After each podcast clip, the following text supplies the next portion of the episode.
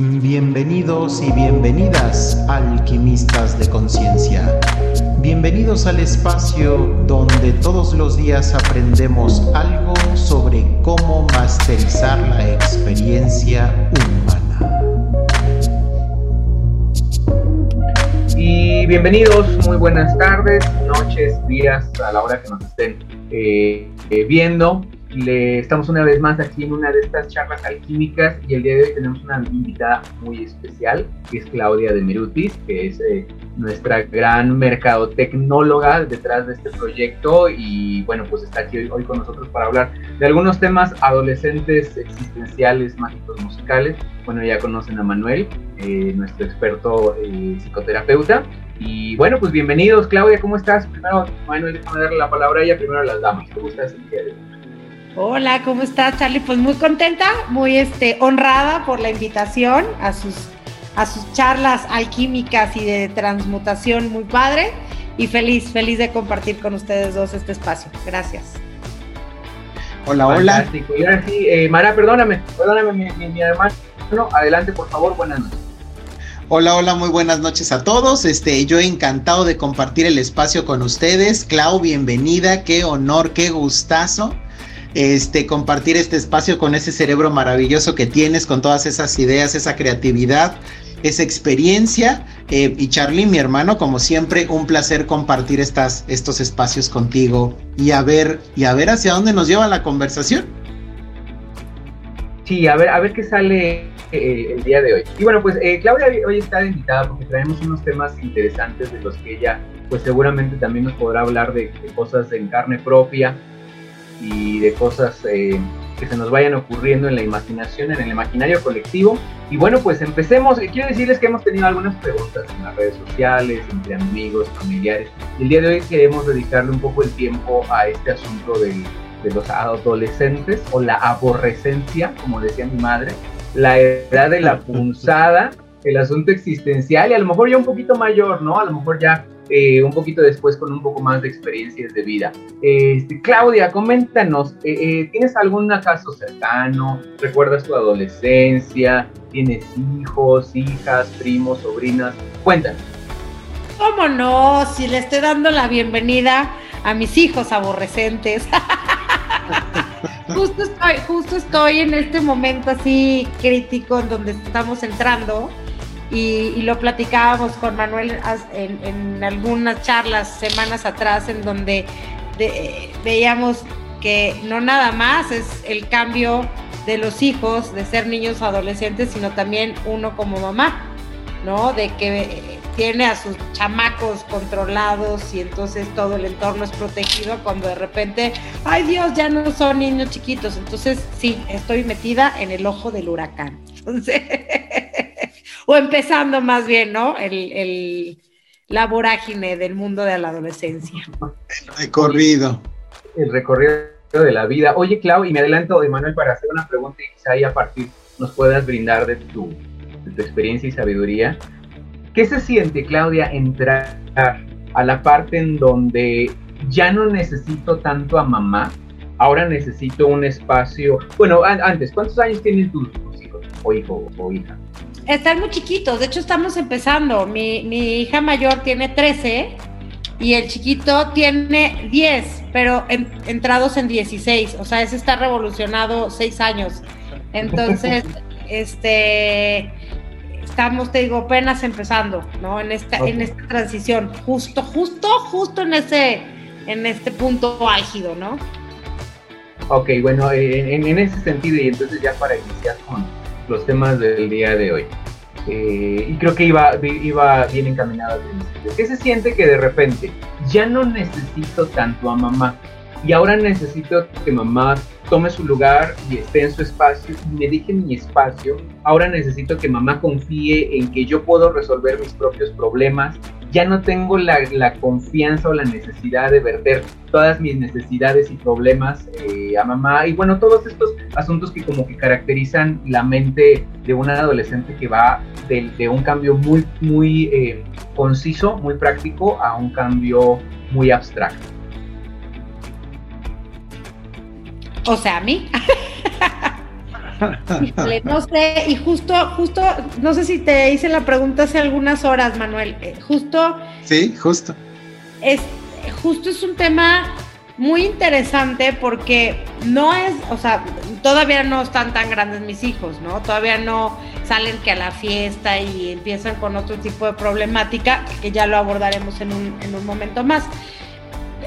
Es muy complicado porque, porque tienes que buscar y respetar este momento de su liberación, ¿no? Su romper el cordón umbilical, pero al mismo tiempo tienes que estar presente porque hay que seguir marcando límites, ¿no?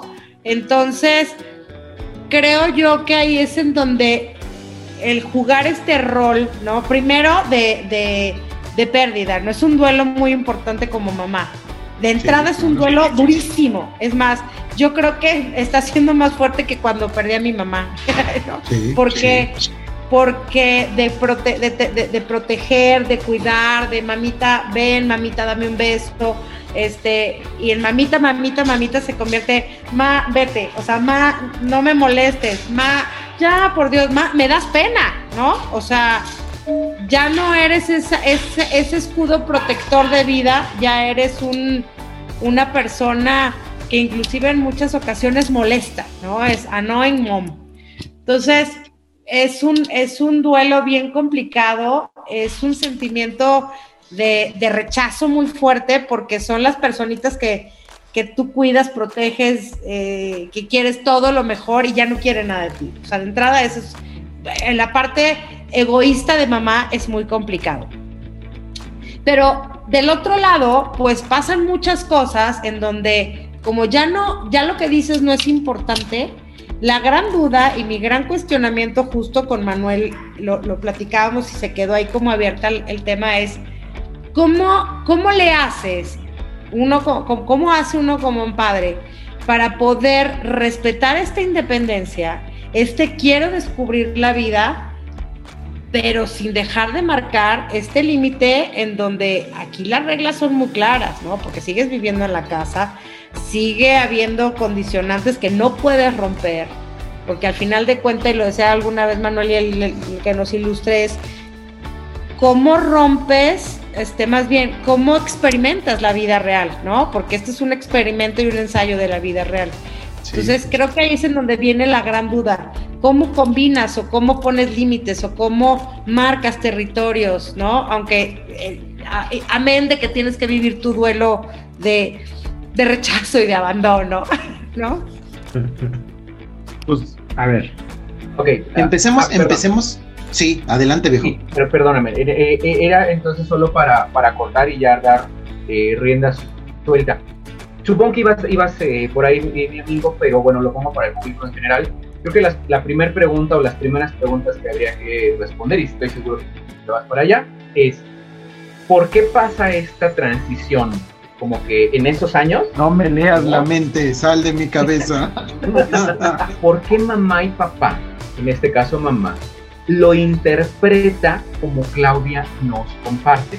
Porque esa es su interpretación al respecto de que, bueno, yo me siento rechazada, yo siento que ella no me quiere, yo siento, pero no estoy seguro que el adolescente en general piense exactamente eso. Creo que eso más bien es la interpretación de, papá y mamá, más la interpretación del adolescente, y entonces como no nos comunicamos se hace cortocircuito. Ahora sí, mi hermano, por favor. Muchas gracias, viejo, muchas gracias. Ah, pues bueno, empecemos por entender la etapa, ¿no? Eh, entendamos que cuando somos niños, no me voy a meter tanto con el tema teórico, ¿no? Porque cada uno de los teóricos ha tenido sus divisiones por etapas, desde una postura muy peculiar entonces, más allá de meternos tanto con la teoría, entendámoslo de forma un poquito más práctica. cuando, cuando somos niños, ¿no? Eh, nuestro mundo, nuestro universo es nuestra familia nuclear. Ya sea que esté constituida por papás, por mamás, ¿no? O sea, estoy hablando de, eh, parejas homoparentales, ¿no? Estoy hablando de este que si el tío, que si la tía, que no, los papás no están, pero está el abuelo y la abuela, ¿no? O está el abuelo y la mamá, etcétera. Sin importar cómo esté constituida la familia, porque todas esas son familias,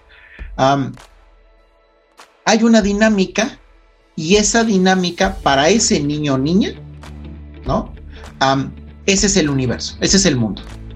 Entonces, cuando el niño nace, el, primer paso es adaptarse a ese microuniverso.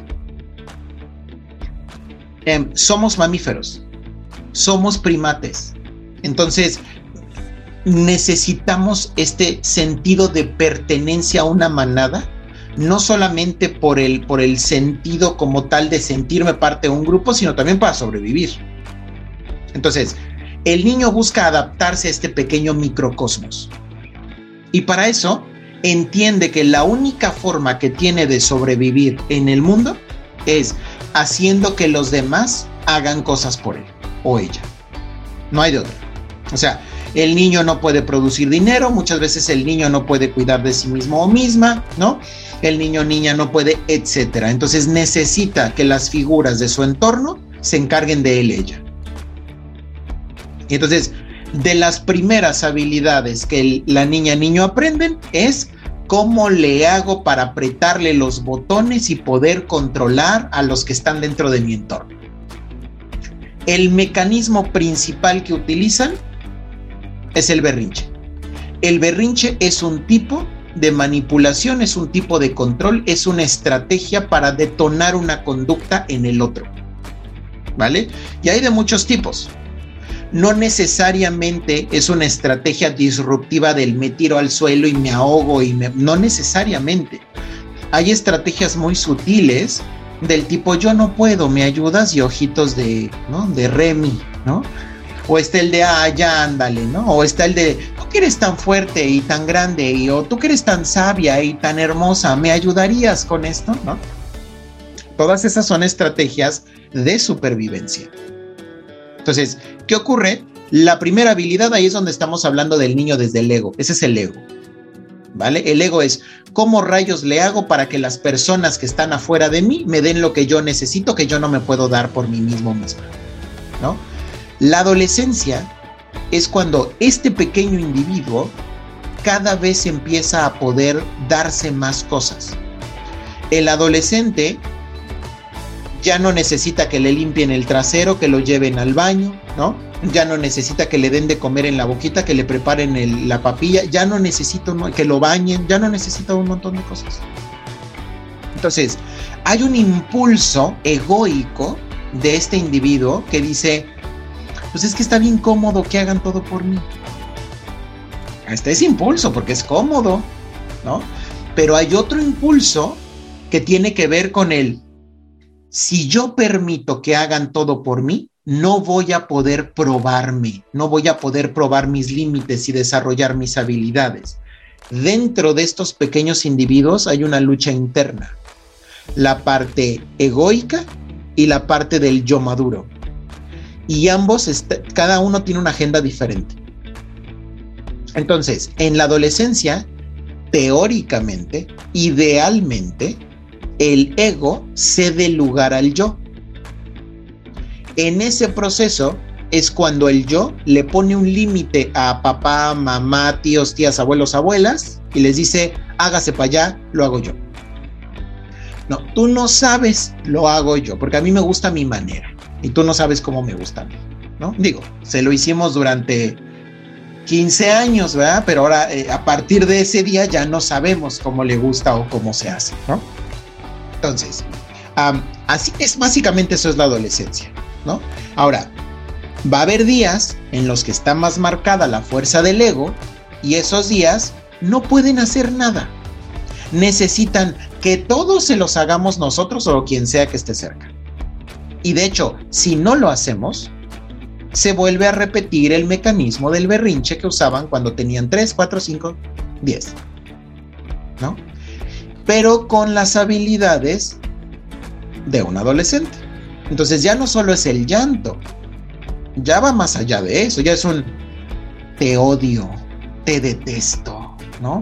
Ya es en un qué pésima madre, padre eres, ¿no? Me arrepiento de haber nacido. Ya, ya, ya lleva una carga más fuerte, ya tienen habilidad, tienen un armamento, ¿no? Ya más desarrollado, ¿no? Hasta aquí, ¿cómo voy? El famoso te odio. te detesto, ¿no? Bueno, cuando estés viejito, viejita, te voy a mandar al asilo ¿no? ya muy dramático, ¿no? Está. Entonces, hay otros días que están muy del lado del yo y desde ese lado no necesitan ni toleran absolutamente ninguna participación externa. Y como no es constante, puede ser que por la mañana sean muy egoicos, luego por la tarde sean muy yoicos y luego por la noche vuelvan a ser egoicos, pero antes de dormir vuelvan a ser muy yoicos. ¿no? Entonces, ya no sabemos eh, por dónde agarrarlos. Ahí está el tema. Ahora, vamos del lado de los cuidadores primarios, papás o como sea, papaces, mamaces, lo que sea. es, un, es un proceso muy complicado porque desde que el niño o niña nacen, lo primero que hacen es tomarnos una radiografía porque en la medida en la que nos entienden y nos leen mejor, pueden manejarnos mejor. Y de eso depende su supervivencia. Entonces, no necesitan ser psicólogos, no necesitan el, título de la licenciatura en psicología para aprender a leernos y no usan ninguna prueba psicométrica, mendigos, son re buenos, ¿no? Entonces, ya que nos escanearon y saben perfectamente qué botoncitos apretar y qué hilitos jalar, ¿ah? ya que tienen todo eso claro, empiezan a succionarnos el yo. Es decir, para poder entender otros yo, primero necesito entender el yo que tengo más cerca.